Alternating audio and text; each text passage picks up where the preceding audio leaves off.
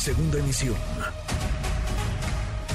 Manuel López San Martín, en MBS Noticias.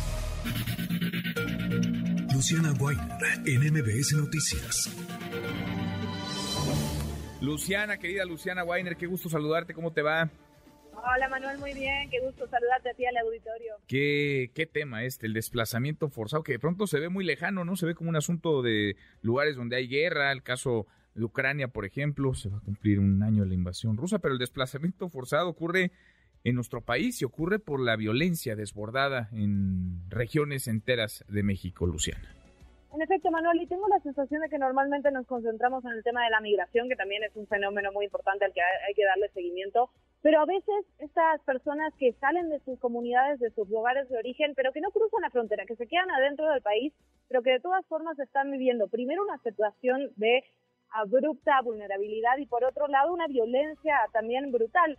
Y los perfiles son muy distintos. Por ejemplo, me llama la atención que del último informe el, perfil de las personas que son desplazadas internamente, más del 82% son familias, cosa que no pasa de la misma manera con los migrantes. Entonces, poner la lupa en este, en este fenómeno y en las causas ¿no? que originan el desplazamiento forzado. Sin duda, sin duda. Escuchamos tu trabajo, Luciana, y seguimos platicando.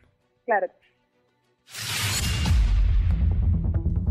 Es muy difícil para cualquier gobierno, para cualquier autoridad, poder responder de manera adecuada y medir el impacto positivo de su respuesta sobre el ya reconocido reto del desplazamiento interno en México si no se cuenta con información sobre la magnitud del fenómeno y datos oficiales específicos sobre los perfiles, ubicación, necesidades de las personas desplazadas. Estas fueron las palabras de Guillermo Fernández Maldonado, representante de la Oficina de Naciones Unidas en México, en relación con el desplazamiento forzado de personas en el país. Además de la falta de datos oficiales, está la falta de políticas públicas.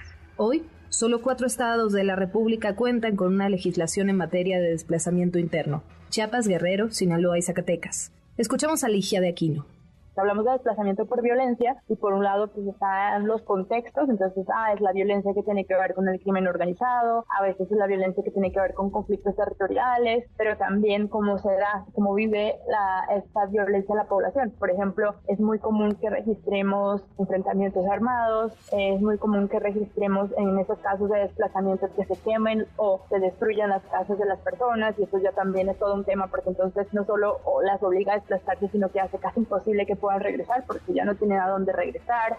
Ligia es coordinadora del área de desplazamiento interno forzado de la Comisión Mexicana de Defensa y Promoción de los Derechos Humanos. Desde 2016 han estado documentando los eventos de desplazamiento interno del país a través de los medios de comunicación y la información pública. Históricamente, Guerrero, Chiapas, Oaxaca y Michoacán han sido entidades en las que este fenómeno es más frecuente, pero el panorama se está ampliando pero también si hablamos de puntos rojos o de zonas de alerta, también tendría que hablar de los estados de Zacatecas y Jalisco, aunque aunque no se encaja en esta categoría que desde que históricamente siempre hemos registrado, pero sí en los últimos dos años se ha aumentado mucho el número de desplazamientos en estos estados. Las causas del desplazamiento forzado son múltiples, desde la violencia por el crimen organizado, las disputas territoriales, el homicidio o desaparición de un familiar, hasta el cambio climático y el calentamiento global. Por otra parte, el perfil de las personas desplazadas difiere de lo que se ha encontrado en materia de migración, donde hay un mayor número de hombres en edad laboral. La encuesta Mexicanos Desplazados y Solicitantes de Asilo muestra que 8 de cada 10 eventos de desplazamiento son de familias y tienen características específicas algo que ha sido constante en nuestro proceso de investigación y en nuestro monitoreo es cómo el desplazamiento afecta en particular a población indígena y a población que vive en áreas rurales. La mayoría de los desplazamientos que documentamos que tienen esa característica de ser masivos y que salen en los medios de comunicación se dan en comunidades rurales y muchos de ellos en comunidades indígenas en porcentajes muy altos o mucho, al menos mucho más altos que el porcentaje de población indígena dentro de la población total del país. Hasta finales de 2021, el Centro de Monitoreo del Desplazamiento Interno había contabilizado al menos 380 mil personas desplazadas internamente en eventos masivos. Personas que tienen que dejar sus comunidades, casas y pertenencias para poder sobrevivir. Yo soy Luciana Weiner. Y esto es Código MBS. Código MBS. Ahí está el desplazamiento forzado, una raya más al tigre, otra muestra de la crisis de violencia que vive nuestro país y de la falta, ¿no? De legislación, Luciana, porque sí, cuatro estados únicamente tienen legislación para desplazamiento interno, muchas veces orillado, provocado por la violencia que genera el crimen organizado.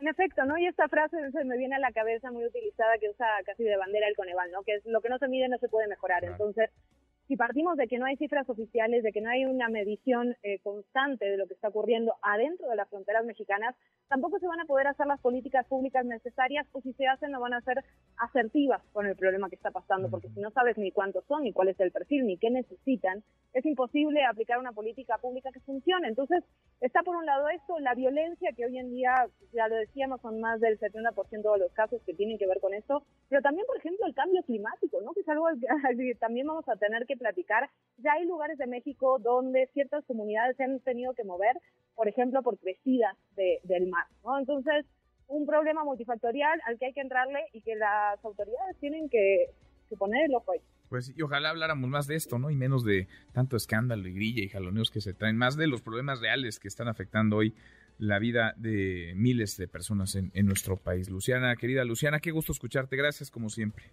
Qué gusto, un abrazo, Manuel. Otro de vuelta, muy, muy buenas tardes.